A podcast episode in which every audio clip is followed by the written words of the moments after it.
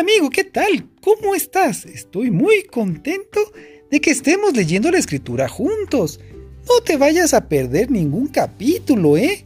Si te retrasas un día, pues ponte al corriente, no te quedes atrás. Quiero mandar un saludo a todos nuestros amigos que se encuentran en Centroamérica, Nicaragua, Salvador, Honduras, Guatemala, Belice, Panamá, Costa Rica y todos los demás países que se conectan en la lectura de la escritura.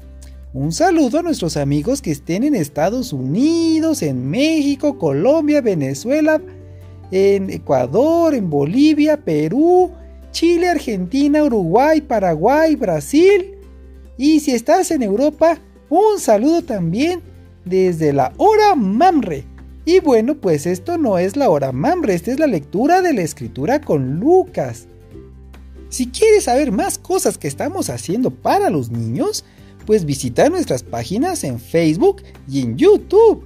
Ahí aparecemos con muchas cosas hechas para todos los chicos de que conocen a Jesucristo. Bueno, pues ahora ya comencemos con nuestra lectura. Hechos capítulo 20. ¿Estás listo? Adelante. Pablo en Macedonia y Grecia. Cuando todo aquel alboroto terminó, Pablo mandó llamar a los que habían creído y les pidió que no dejaran de confiar en Jesús. Luego se despidió de ellos y fue a la provincia de Macedonia.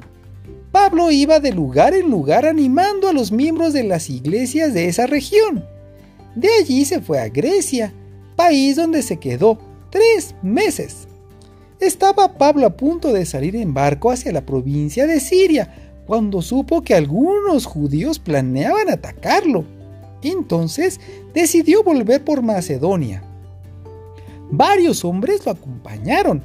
Sópatro, que era hijo de Pirro y vivía en la ciudad de Berea. Aristarco y Segundo, que eran de la ciudad de Tesalónica. Gallo del pueblo de Derbe y Timoteo y Tíquico y Trófimo, que eran de la provincia de Asia. Todos ellos viajaron antes que nosotros y nos esperaron en la ciudad de Troade. Cuando terminó la fiesta de los panes sin levadura, Pablo y los que estábamos con él salimos en barco desde el puerto de Filipos hasta la ciudad de Troade.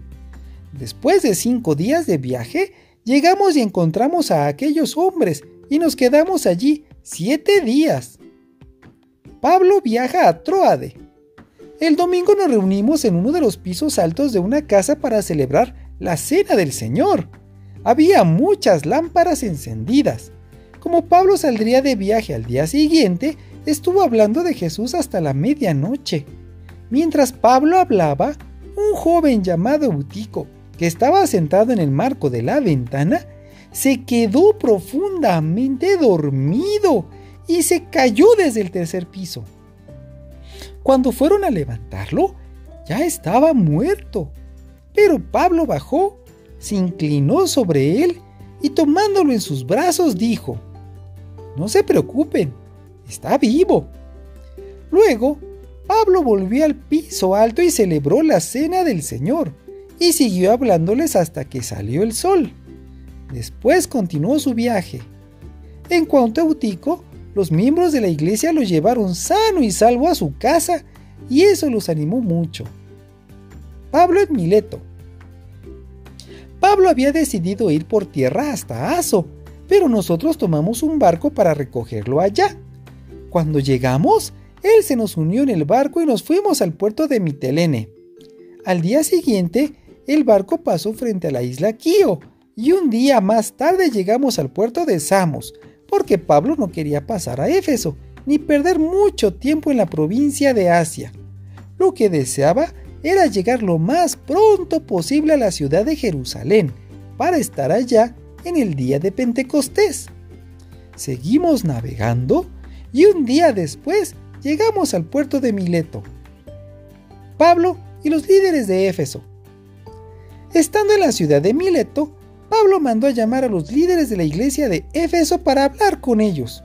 Cuando llegaron, les dijo, Ustedes saben muy bien cómo me he portado desde el primer día que llegué a la provincia de Asia.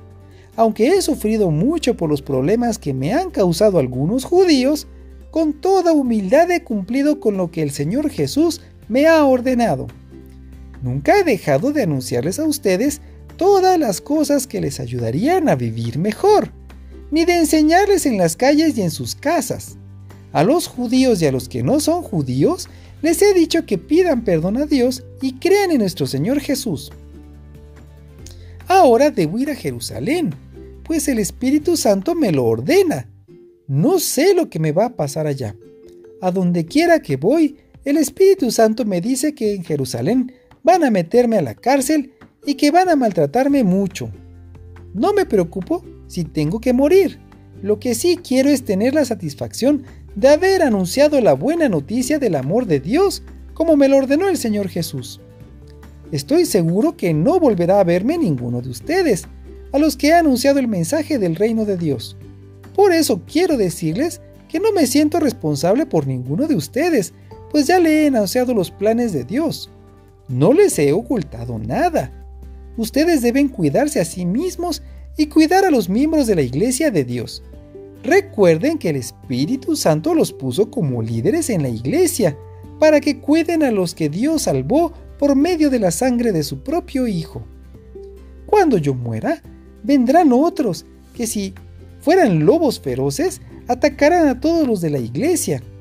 También algunos, que ahora son seguidores de Jesús, comenzarán a enseñar mentiras para que todos en la iglesia los sigan y los obedezcan. Por eso, tengan mucho cuidado. Recuerden los consejos que les he dado durante tres años, a pesar de tantos problemas y dificultades. Ahora le pido a Dios que los cuide con mucho amor. Su amoroso mensaje puede ayudarles a ser cada día mejores. Si lo obedecen, Dios cumplirá las promesas que ha hecho a todos los que ha elegido para ser su pueblo. Nunca he querido que me den dinero ni ropa.